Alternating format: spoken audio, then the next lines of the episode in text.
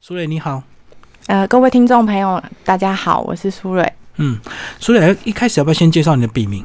为什么取苏磊？哦，我的笔名其实已经用使用蛮久了，那那是我就是在网络上，然后还有跟一些其他的呃同号，那时候就就使用这个名字了。啊，没有没有特殊原因吗？嗯，没没有什么特殊原因。呵呵呵哦，那时候就想要一个两个字的，是是。对。那后来你为什么会会到瑞典去工作？哦，我其实是先去念书，嗯，哎、对，然后后来，呃，博士班读完之后就留在那边，就有工作机会，所以就留在那里了。然后就一直定居到现在。对对，住到现在了。嗯创作是什么时候开始？我以前如果说是写稿、写散文的话，是比较有，那通常都是针对主题嗯会去，就是譬如说，我其实我这一次原先真正要投稿的是后山文学奖的散文嗯，征文，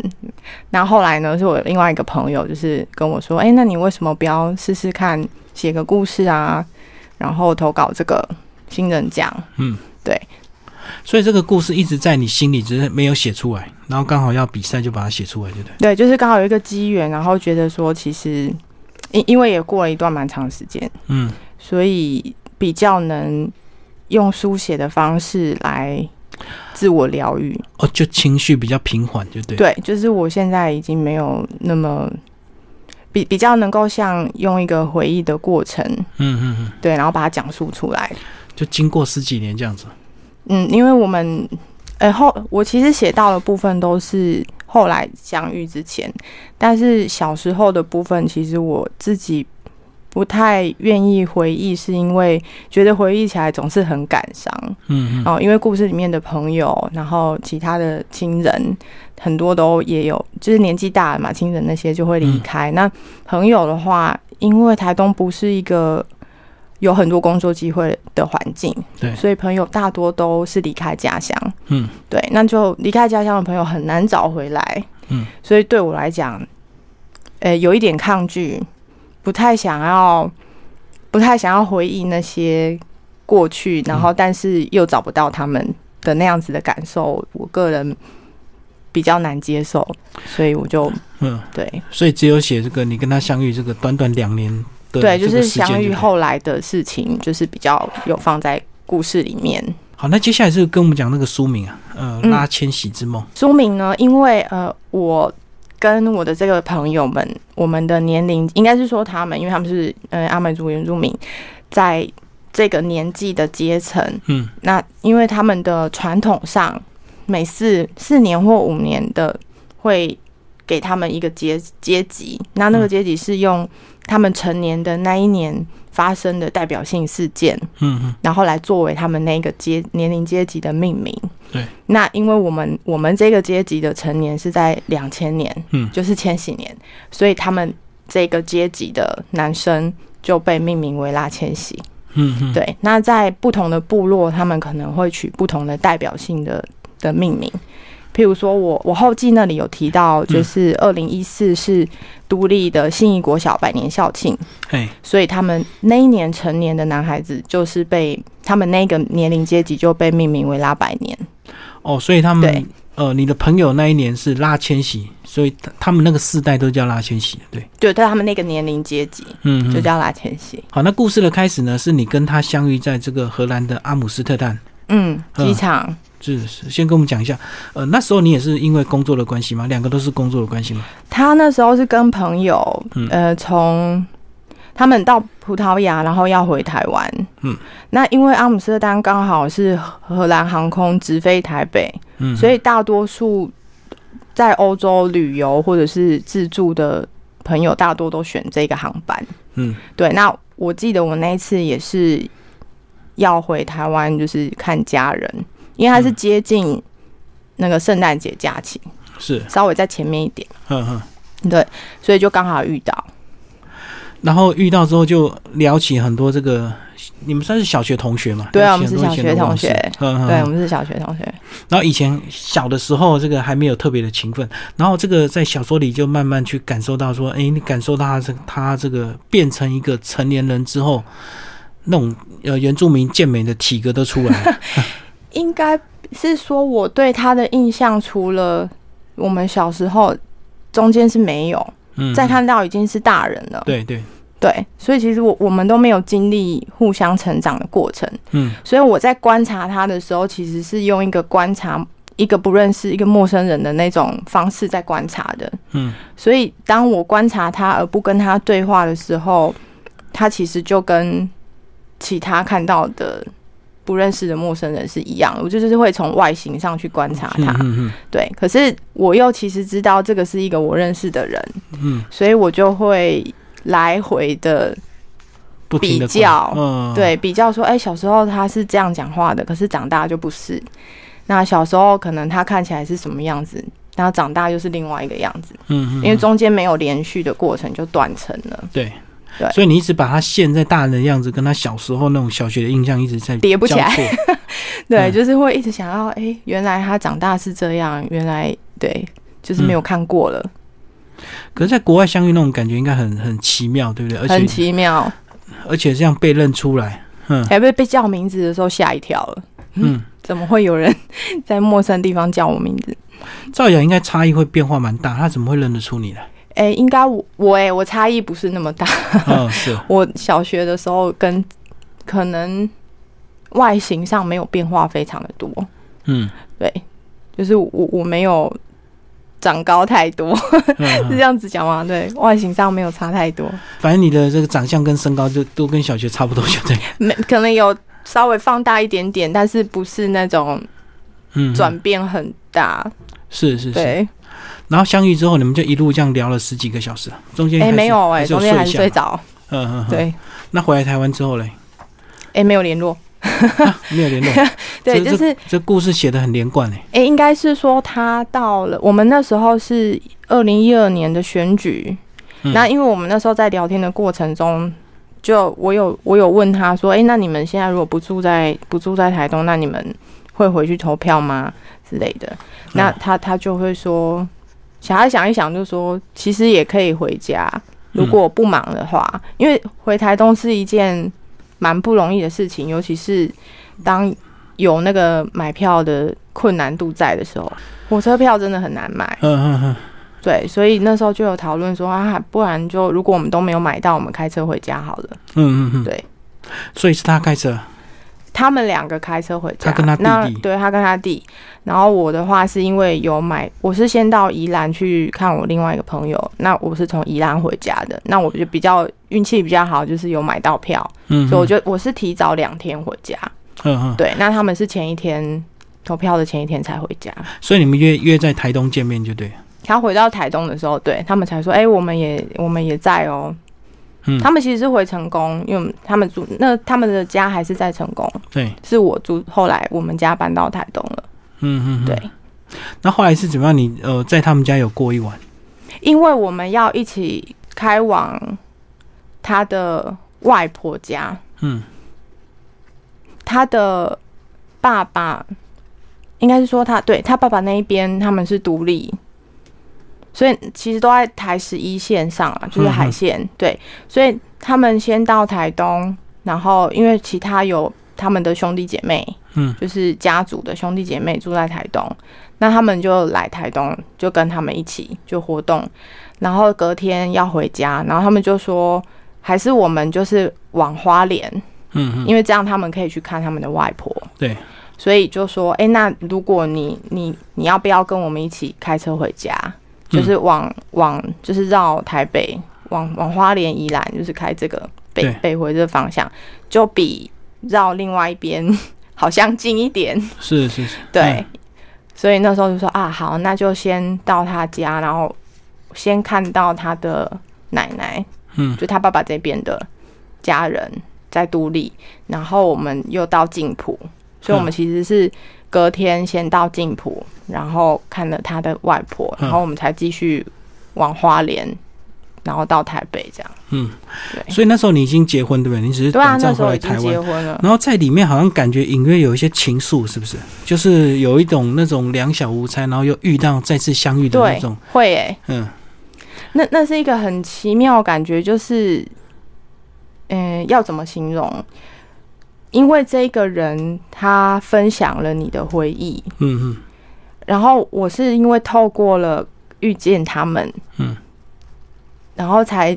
才真正觉得说，哎、原来那些我们小时候发生过的事情是真的。嗯嗯因为如果我没有遇到他们，那我我不管跟任何其他的朋友聊到，哎、我我小时候是怎么过的，那都没有人知道。我懂我懂。对啊，呃，而且有时候一个人想象或者一个人回忆可能会有些模糊，所以嗯刚好有个人跟你这样两个嗯拼凑起来，你们这个对小时候的回忆，嘿，对对啊，刚好他又未婚，然 后呃，他整个家人都很有点这个若有似无，想要把你们凑在一起这样子。我觉得他的家人是他们的幽默感可能比较比较不一样，嗯，他们觉得那个也没有关系，就嗯是可能，或者是他其实没有，应该说他的父母是知道啦，但是他其他的家人，他们可能就觉得无所谓啦，反正对就啊说结婚也没关系啊，你离 离婚就好了，然后就再结婚就好。 嗯、就是原住民的幽默。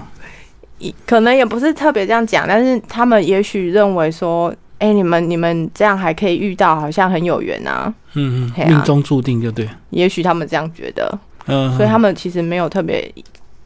特别的提，或者是特别要怎么样，他嗯只是认为说，哎、我觉得你们很有缘呢、这样。嗯嗯，嗯所以呃，你回来两年，这两年刚好就是在台湾了。没有，我那两年其实中间也是有回去，呃，又回到、就是那是投票完，后来我就就回去了。嗯对，然后断续，因为我的我的工作形态，嗯嗯，两边跑。对，然后我我后来因为小孩比较小，我就还是在那里的时间比较多。嗯回来台湾大概都是短暂的，什么是两三个礼拜这样子。嗯，嗯所以你是回去之后才收到他寄给你的礼物，这个拉千玺的链子这样。对，嗯就那时候其实我看到他有在画，但是因为他是一个比较艺术家个性，就是他他是没有目的的，嗯，他有时候可能就是有什么灵感他就顺随手嗯手记了。对，所以你也没有想到他后来会真的做这样的链子，寄寄到国外去给你，没有，他是寄到我家，哦，寄到你对，家他。是寄到，他不知道怎么联络我，但是嗯他知道我家在哪里，嗯嗯，。对，所以他就寄到我家。所以你是后来第二次再回来，呃、对，想因为要我改中间隔一段很长时间没有没有回来，嗯嗯，对，那时候已经有小的女儿了，所以就花很多时间在照要顾陪伴在小那的边照顾家庭，对，嗯嗯，就就没有回来。那后来回来的时候，我妈妈才拿给我的。啊，回来是几年后了？那时候已经是二零一三的年底，那时候嗯是冬天了，是是是，对，然后回来之后就想要再跟他见一面，才发现，因为就收到收到礼物，有那时候打电话问跟他谢谢，嗯但是他的工作类型就是他后来花很多时间在创作，嗯嗯然后还有做那种，比如说到部落里面跟部落的孩子嗯嗯，就是互动，然后也不能够说真正是教学，但是就是花时间去照顾部落的小朋友，嗯然后给他们做文化传承、嗯母语教学这一类的。哦，所以那一次你没有遇到他，没有，，那时候还花莲，嗯，那一次就是没刚好没有，那我我也没有机会可以去花莲，那他他就是也忙着到去处跑到就对处了，对四处嗯嗯去，嗯所以那一次回来你就是收到链子，但是没有遇嗯对收他到，礼物，但是没有没有遇到，嗯嗯嗯，对，所以终于到二零一六年你才。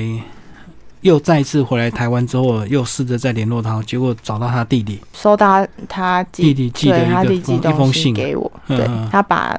对他就是寄了一个联络方式，是，嗯对嗯，然后要我找他这样，嗯，嗯，对。那后来就发现为什么会就这么意外就不在了？就是这个也没有办法，嗯，嗯，台湾交通意外真的挺多的啦。嗯我也有别的朋友是因为交通意外就人是走的，所以那个东西其实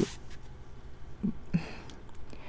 它不是发生在他身上，也是发生在别人的身上那。你为什么会想要把这段回忆写出来？哎、对我来说，我嗯我没有任何纪念他的方式。哦，就是用这本书。对，因为我也没有他的照片，嗯嗯然后我也没有他给我任何其他的东西。嗯，然后因为后来东西掉了，也没有找哦回链来，子哦，对，对那千玺的对，链子也没有，断掉嗯所以其实我没有任何，我甚至没有办法跟人家证明说我曾经认识某个人，嗯，我懂。你们呃嘿也没有合照，也没有怎么样，没有，都没有，就只有回忆，就对。是在你们那个那次回来一路上，这个二零一二年那时候，你自己觉得你内心有一些波涛吗？就是呃，本来是一个两个呃短暂的这个国小同学，然后后来这个分隔那么多年之后再相遇，然后感觉好像整个氛围啊，或者是好像就感觉说好像有点像遇到初恋情的那种感觉。有一点，嗯因为那个投射有时候，哎、怎么说？呃，人对人对对象的情感投射，对有时候不是单一的面相，不是因为说、哦，我看到了这个人，我就投射了对他的喜爱的感觉。嗯，我是把我的回忆，把我成长的过程，把我对家乡的情感，所有的东西。投射在抱他身歉上抱。歉，对，投射在这个我人懂身上，嗯，所以呃，他只是一个人，可是却被你加了很多分，这样子，用哎有一故点乡像的是情这感样啊，对或者就是是对故乡的怀念啊。对对，所有的东西都投射在这个人。可是你觉得中间他弟弟的角色、欸，他的个性是完全不一样的人，所以他是一活泼个好动型的，对他是一个很有话就能就讲出来的人。那他他对于他对于人生生活的态度也非常的不一样，嗯嗯嗯，所以他比较是一个真正活在当下的人，哦，他弟就弟是对，就是那个个性比较上，享受当下，对他是一嗯个对很乐观然后活在当下的人，所以你不会看到他，并不是说他不思考嗯哦，只是说你不会感受到这个人好像在想什么事情。嗯，因为他讲他想的，他就直接跟你说，对，对，所以他不会有一种你好像不摸不出摸不摸不清他在想什么那样子的、哦所以的你个性，你你他不是你那样子。你这个同学就比较内敛，就对了，对，就是你可能他他会沉默了五分钟，然后突然讲一句话，嗯所以你你不知道那五分钟他想什么、欸，嗯，哎，所以是完全不一样的个性。艺术家性格嘛，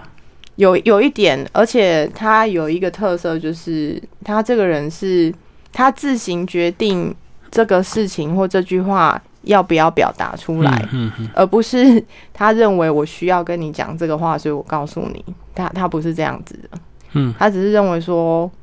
我好像可以，我好像有这个需要讲出来，我就说。他如果认为我不需要讲，他就不说。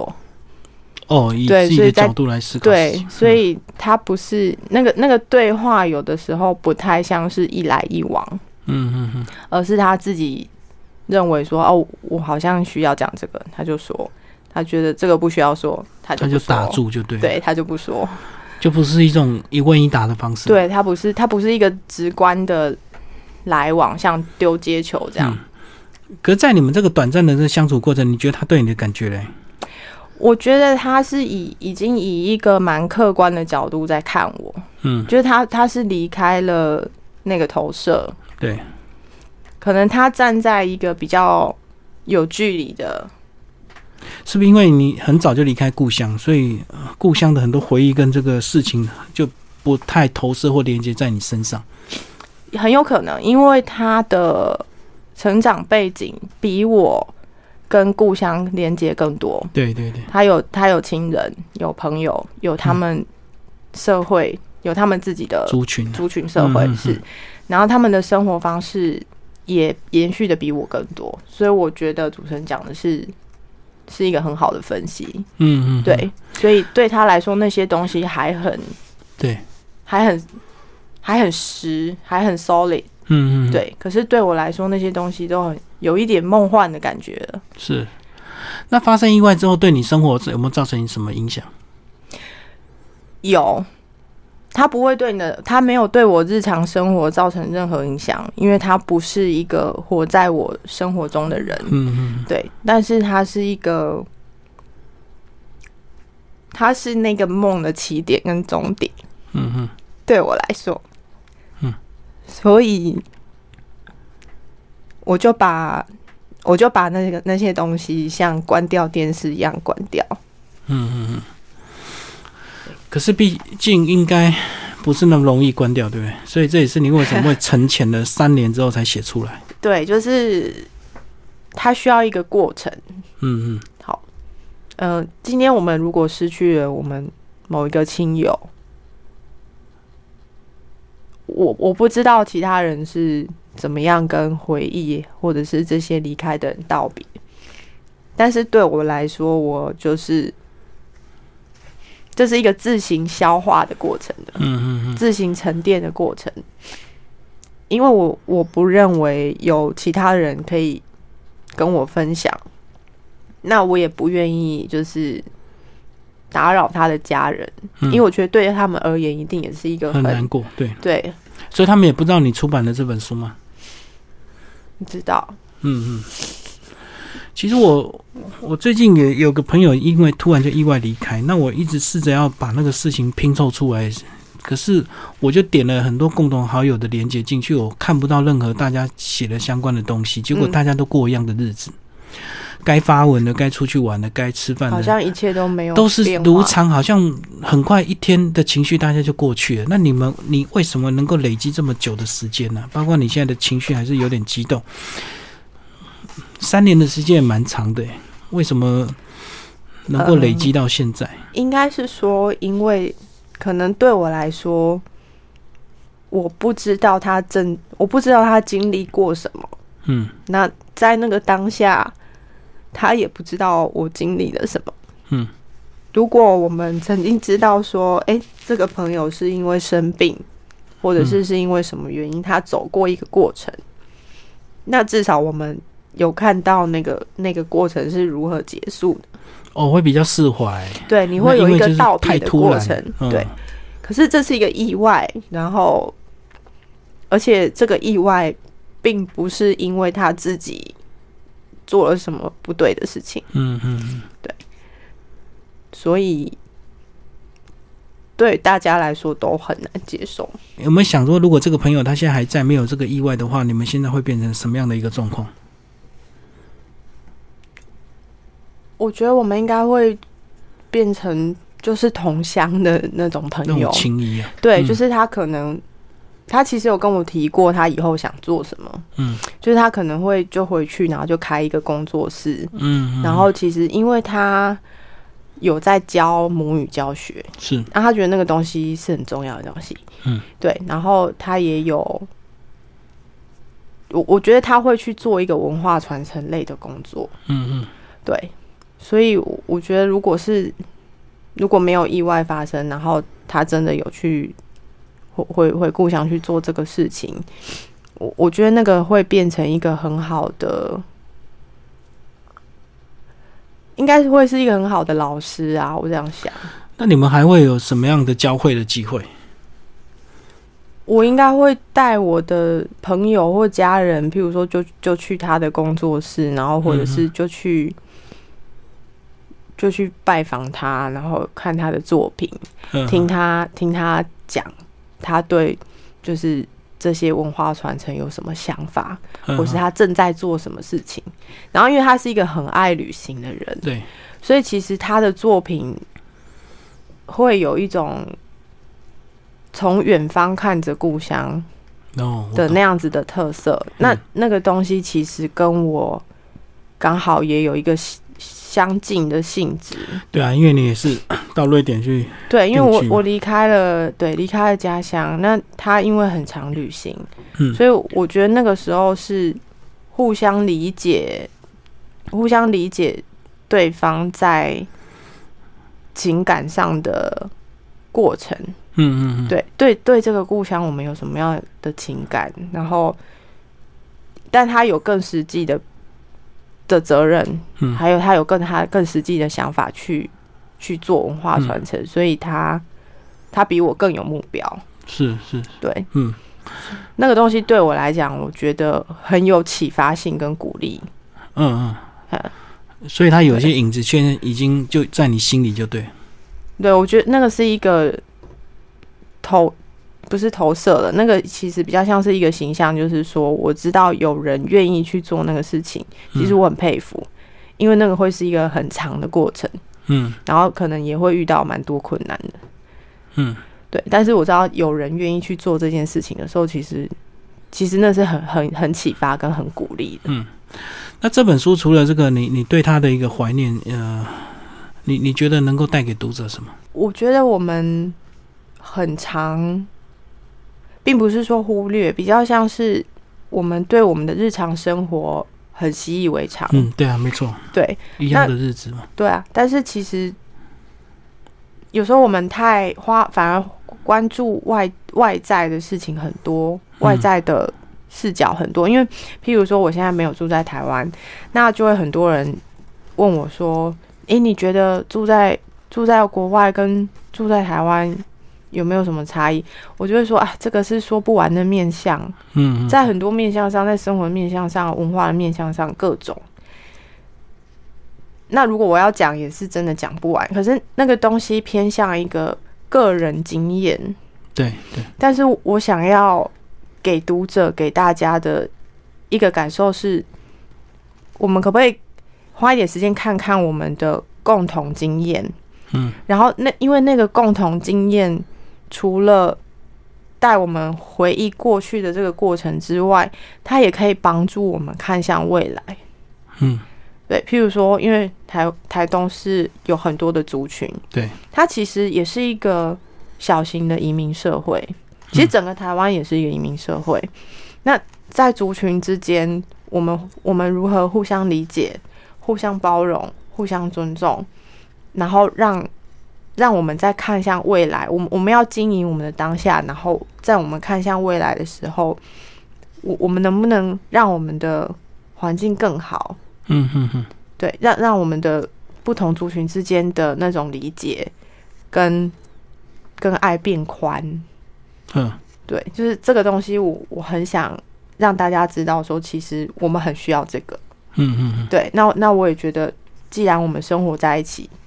我们有共同的过去，然后我们也有共同的未来，那那个东西很重要。就如同我也有我的下一代，虽然嗯他们现在不住在台湾，嗯但是我也想让他知道说，这是我，这是妈妈成长的过程，这是我经，这是我的我的成长经验。他们现在几岁啊？呃，六岁跟九岁，那你会不会试着把这段故事告诉他们？可能要等他再大一点，嗯嗯，对，就是等他们能够渐渐的理解，理解的回忆现在，嗯，的那个延续性之后，我可能我觉得他们现在还不容易理解，对。那如果你跟他讲，你是会期待让他们对故乡的人或故乡的这个事情有一些连结、情感的投射吗？因为其实我相信你这本书，呃，当然一部分有你个人真实的感情，但是我相信更大部分是呃，你想要怀念台湾台东这个地方，对不对？透过它，对，这是一个这是一个以故事为时间线，对，但是其实是在讲述这一整个环境，这嗯这一块土地曾经给予我们的，我们拥有的，我们失去的所有东西。可是你写下的这篇也蛮勇敢的，因为如果说很多人没有看的那么大方向的话，可能会纠结在你个人的情感这部分，就是会会去说专注说，哎、那你跟他他你们怎么样啊？那你心里怎么样啊？啊，你会不会后悔说早点遇到他啦？怎么样，或者是嗯这是一定会有的问题，但是我想每个人看的面相都不太一样，因为像那个三位帮我推荐。推荐推对，荐的这是这本书的推荐人，他们每一位都看到不同的面相，嗯嗯然后有的是比较大方向的，有的是对一些很细节的，嗯，所以我我们没办法真正预期说读者群会喜欢哪一个部分，嗯或者是他们会对哪些部分产生共鸣。可是创作这这个作品的我的本身的原意就是想要经由这个故事嗯，做，这个故事只是一个角度，对，然后去去看到这块土地上发生的人、人事物。你修饰掉哪一些部分，或者是又新创了哪一些部分？因为我相信还是有一些你个人的思考嘛，不可能百分之百就是这么写实这样。新创，对啊，你因为说有创在创作的，对、啊，有时候为了故事张力啊，或者是个戏剧情节啊，让它好看一点，又又添加了就哪些力道？没有添加是比较没有，但是我有特别去比较用一些细节嗯来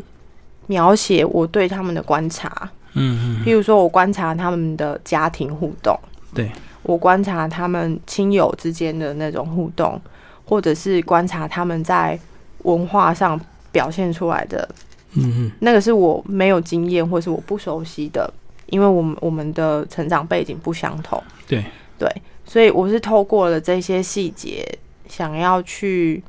描写出不同的点，嗯然后那个那些东西我我不太知道，就是也许其他的读者也没有经验呐、那他也许他们看到的时候也会跟我一样，会有一些想法，然后或者是会有一些不同的感受，嗯嗯，大概是这样子。哦，所以你还蛮着重在所谓的细节的部分，就对。嗯，对，嗯嗯，就尤是其是你个人对他这个观察，这样子怎么样对看我一个对他们小的，男孩变成一个大男人这样？ 我对他们的互，他们之间的互动观察，我觉得那个是很很有兴趣，就是我想要知道他们的家庭生活，我想要知道他们的社群生活是怎么样的，跟我们有什么不嗯同。不过这样讲，应该蛮大部分是因为对故乡的一个呃离开这么久之后的一种投射，对不对？有有一些，有一些，会让你对他们对观察的更强烈，这样。对。然后另外一部分是因为小时候不会想太多啊，嗯小时候在玩伴之间，那个那个都只剩下回忆了，所以小时候没有那么那么明确的感受到不同的差异，嗯嗯嗯，不会特别感受到人跟人之间不同的差异。讲一下你们小时候吧，你们那时候国小怎么互动？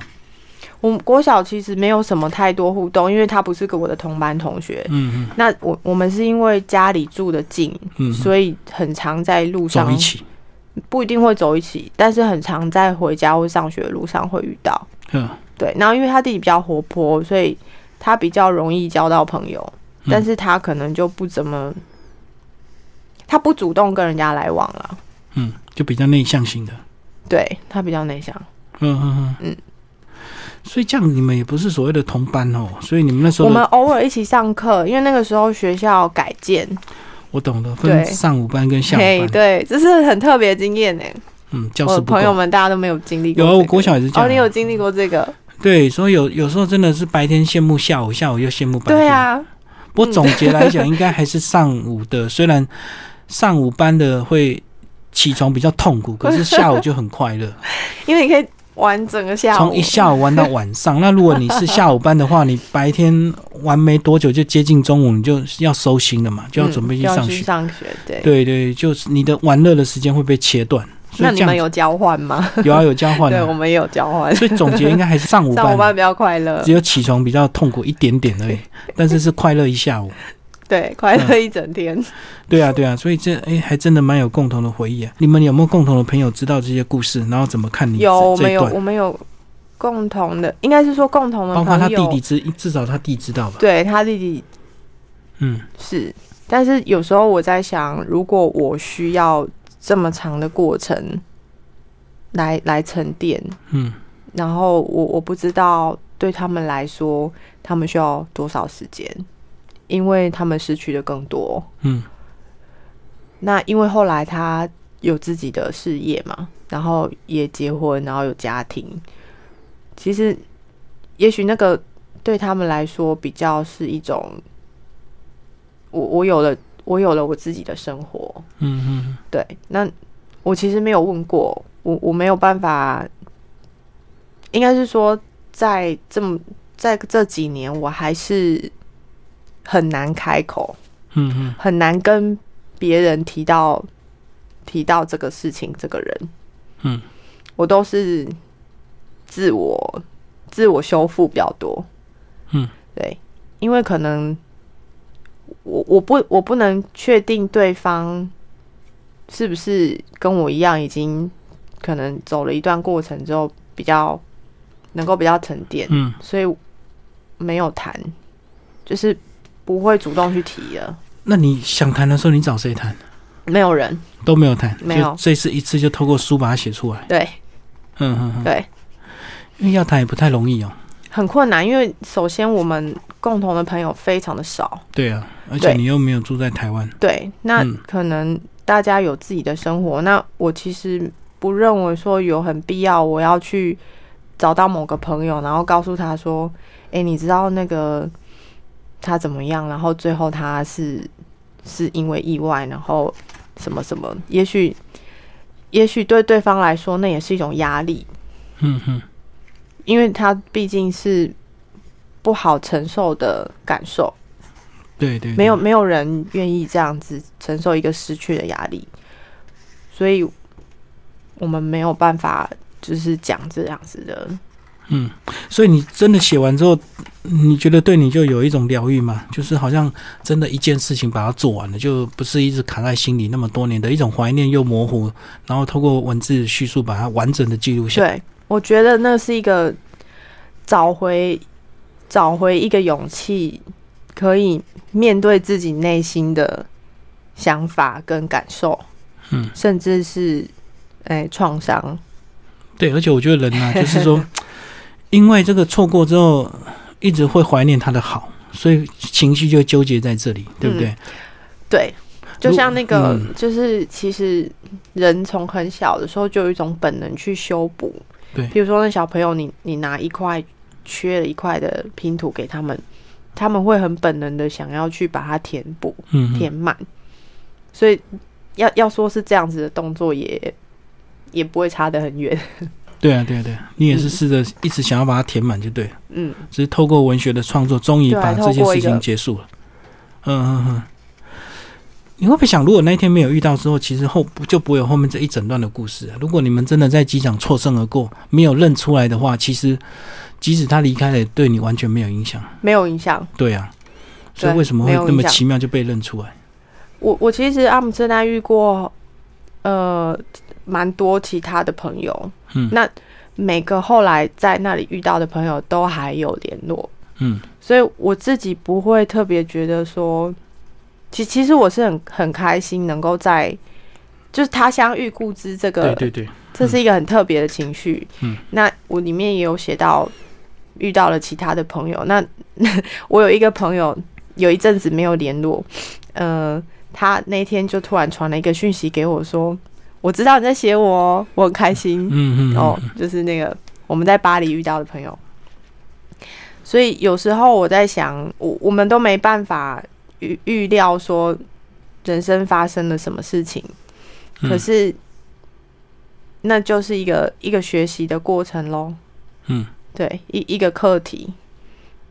就算我今天或许没有遇到他，也会遇到别人，或者是其他的事情。嗯那如果哦，因为他是一个有信仰的人，嗯，所以他他在描述事情的时候，他常常会会说，如果你了解你要学习什么课题，你要学习一个一个什么样的事情的时候，神就会给你一个考验，嗯，让你去学习它，嗯，对。那你你要做的事情就是你要有完成的勇气，所以他那短暂几天的相处，真的很多言行都打动你的心啊。就是那个，就是我就像我说，那个真的是所有所有正面的投射。嗯嗯嗯，就是如果我如果不是因为我们是从小一起长大的，也许没有没有什么特别啊，对，没错，对，嗯，所以也不是因为他的外形特别，或是因为他这个人做了什么事情特别，嗯。因为最特别的事情是，那是我一起长大的人，对对对，所有故乡的投射人事物全部投射他一个人在那个当下一瞬间，对所以他就好像有点像光芒一样，对吸引你这样子，对然后又一瞬间又突然又结束了。对，所以伴随这个伤痛一直到现在。对，好，我们今天非常高兴邀请到作者呃苏磊为大家介绍他的《拉千禧之梦》。好，谢谢。谢谢。